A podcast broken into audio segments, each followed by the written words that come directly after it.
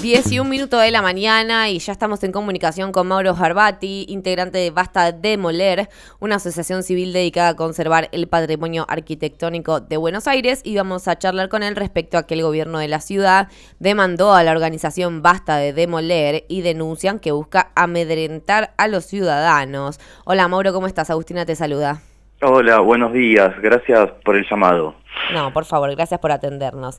Bueno, el gobierno de la ciudad demandó a esta organización por una cifra millonaria. ¿A qué se debe esta demanda? Eh, mira, en realidad eh, es eh, para que se ubiquen en tiempo y espacio eh, la intersección de la Avenida Libertador y Puerredón. En su momento la extensión de la línea H iba a estar a, una de las estaciones, una de las últimas estaciones iba a estar ahí abajo de las de las dos, avenidas. Y eh, de un momento para el otro esa ubicación se cambió y empezaron a construir una estación de subte a cielo abierto, o sea, no como en una tuneladora, sino excavando con topadoras y llevándose las palmeras de 100 años arriba de camiones, cosas así, em, en todo lo que es Plaza Francia, que es lo que está al lado del Es Buenos Aires Design, todo lo que es la barranca. Ahora, esa plaza es, se llama Intendente Alvear, comúnmente se conoce como Plaza Francia, que es donde se, generalmente se toca, donde está la feria y donde los hippies tocaban música y todo lo demás. Y mm, ese lugar está protegido por ley porque es, eh, porque es una plaza de Carlos Tais y porque está todo alrededor del el cementerio de la Recoleta y el Centro Cultural Recoleta, que son monumentos históricos nacionales.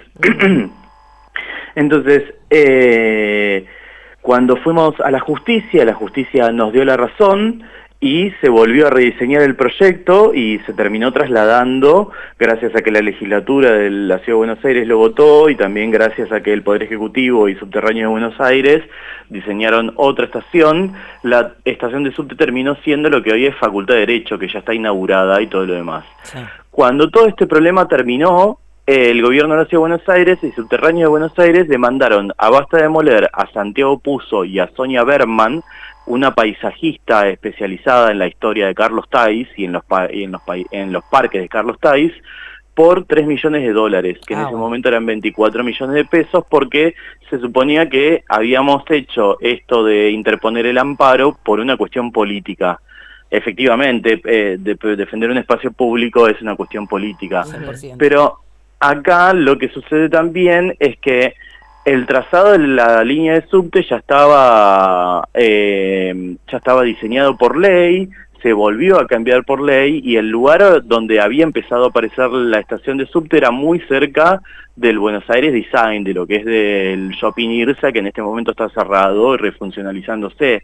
Entonces, claramente, eh, todo lo que era la plaza, el pasto, la barranca, el diseño original, se iba a haber sobrepasado por la cantidad de pasajeros que hubiesen empezado a circular por la plaza, por su capacidad de carga. No por nada, cuando hacen la estación de subte del otro lado de la Avenida Libertador, lo hacen con toda esa expansión para que, el, para que, el, para que los peatones se distribuyan y está la Facultad de Derecho, el Centro Municipal de Exposiciones y también el nodo de, de transporte de ahí de Libertador y Porredón. ¿Se entiende? Sí, sí. Entonces, ahora se han renovado los plazos judiciales. La demanda tenía ocho años de antigüedad y, por ejemplo, Sonia Berman tuvo que vender su casa porque el Estado, le, el Estado la demandó a ella también por estos tres millones de dólares y se fue a vivir a Uruguay, por ejemplo. Eh, y es una reconocida paisajista que trabajó mucho tiempo para el Estado y para muchos otros lugares más porque ha trabajado mucho con el legado de, todo de Carlos Tais. Cualquier parque grande de una capital de cualquier ciudad argentina, los de Mendoza, los de Rosario, los de Córdoba, algo de Carlos Tais tienen. Los bosques de Palermo son prácticamente todos hechos por la familia Tais. Sí.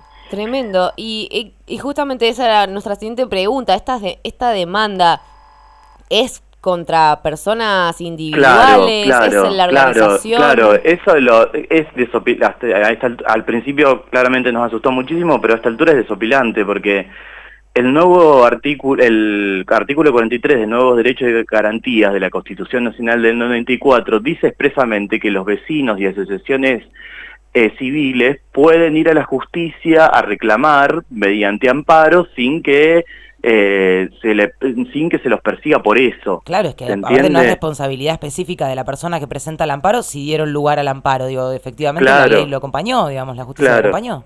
Claro, exactamente, exactamente. Para explicar esto, quisiera, para explicar esto, esta demanda también quisiera poner en contexto otras acciones de Basta de Moler para que se entienda un poquito mejor. Por ejemplo, en el en el microcentro porteño, cuando estamos en, en el Bajo Porteño, en Paseo Colón y Córdoba, vamos subiendo por Córdoba, la barranca, es la misma barranca que estábamos hablando antes. Antes de llegar a Galerías Pacífico hay un estacionamiento vacío de, una manza de media manzana. Y al lado está el monasterio de Santa Catalina de Siena, de 1745. Es un monumento histórico nacional porque lo hicieron el mismo, lo hizo el mismo arquitecto que hizo el Cabildo cuando la Ciudad de Buenos Aires tenía esas edificaciones, lo más grande y lo más alto era el Cabildo básicamente. Entonces, al lado de este monasterio, al lado de Galerías Pacífico, Viamonte y Córdoba, San Martín y Córdoba, está este estacionamiento hace un montón de tiempo vacío y desde hace 15 años hubo dos intentos por construir torres de mucha altura en ese lugar.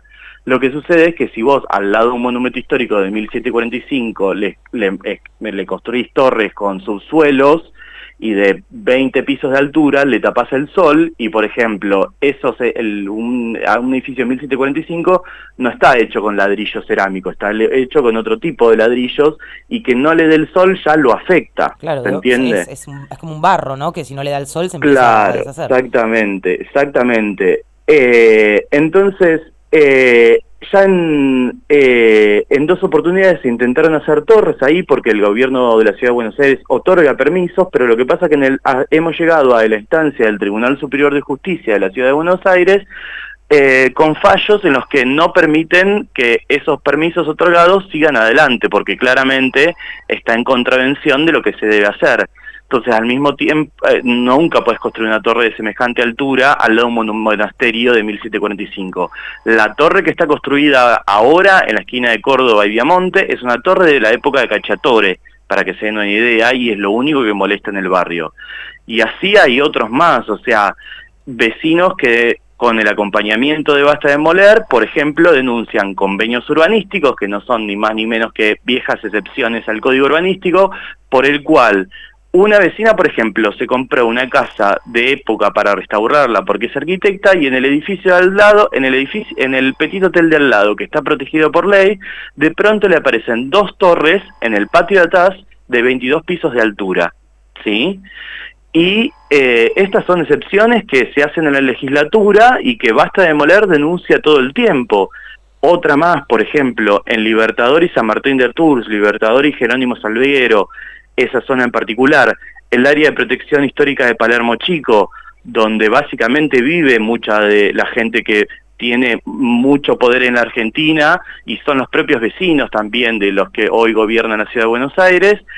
Eh, hay una torre que también, una excepción al Código de Planeamiento Urbano, votada por la legislatura, un convenio urbanístico que permite construir en una PH 22 pisos de altura.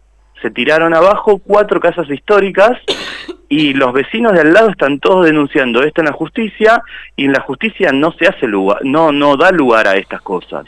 En un momento la obra se incendió y los vecinos tuvieron que salir con la ambulancia y la obra continúa, la justicia no lo para en ningún momento.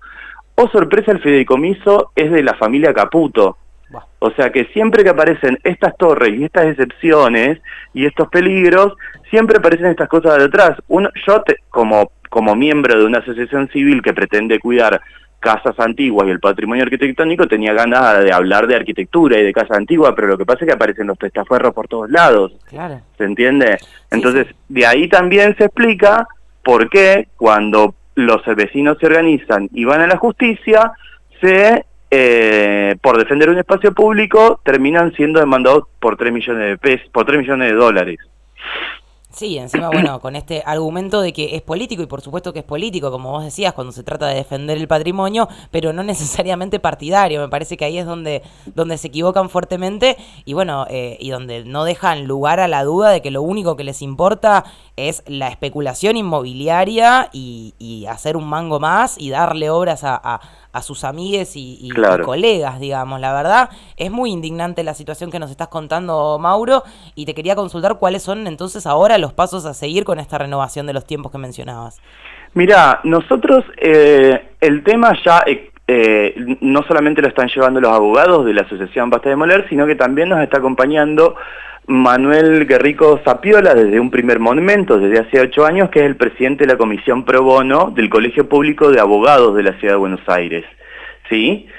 Eh, y que ya ha, actuado en otras circunstancias parecidas, como por ejemplo las denuncias en, el predio sobre la privatización del predio de la rural y los, los shopping que siempre quieren hacer en ese lugar.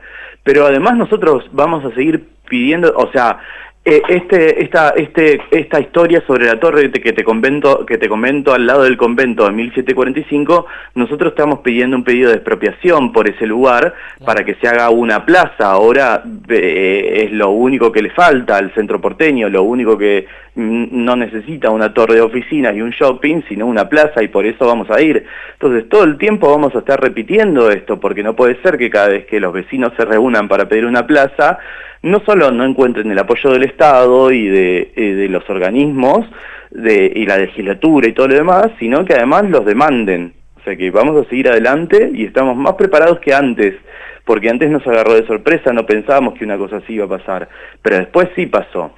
Para que se den una idea, si bien la, la, demanda estaba frenada desde hace ocho años, los tiempos procesales se reanudaron en el mismo momento que le llegaron las las notificaciones de, a través de la policía a los padres de los colegios y también eh, lo mismo sucedió en la Plaza 25 de Mayo, que había un, un galpón de la Asociación Vecinal de los Vecinos de Plaza 25 de Mayo en la plaza con cosas de ellos, con un bachillerato popular y se lo llevaron todo a la madrugada.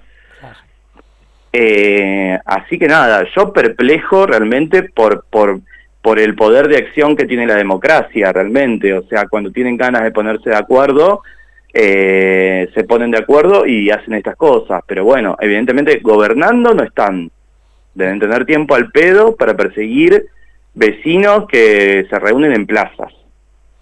La verdad que sí, es, es mayormente indignante, Mauro, lo que contás. Vamos a seguir muy, pero muy atentos a, a toda esta situación, porque la verdad que, nada, como vos decís, no, no, es de no creer, aunque es un poco de creer porque de eso se ocupan más que de otra cosa. Le comentamos a la gente que pueden seguirlos en arroba basta de demoler BA eh, y ahí acercar también sus inquietudes. También la gente que tenga ganas de participar de basta de demoler pueden, supongo, escribir por esa vía. Te agradecemos muchísimo a vos, Mauro, por tu tiempo y a todo basta de demoler y aquí estaremos atentos y atentas a cualquier otra novedad que podamos ayudar a dar difusión.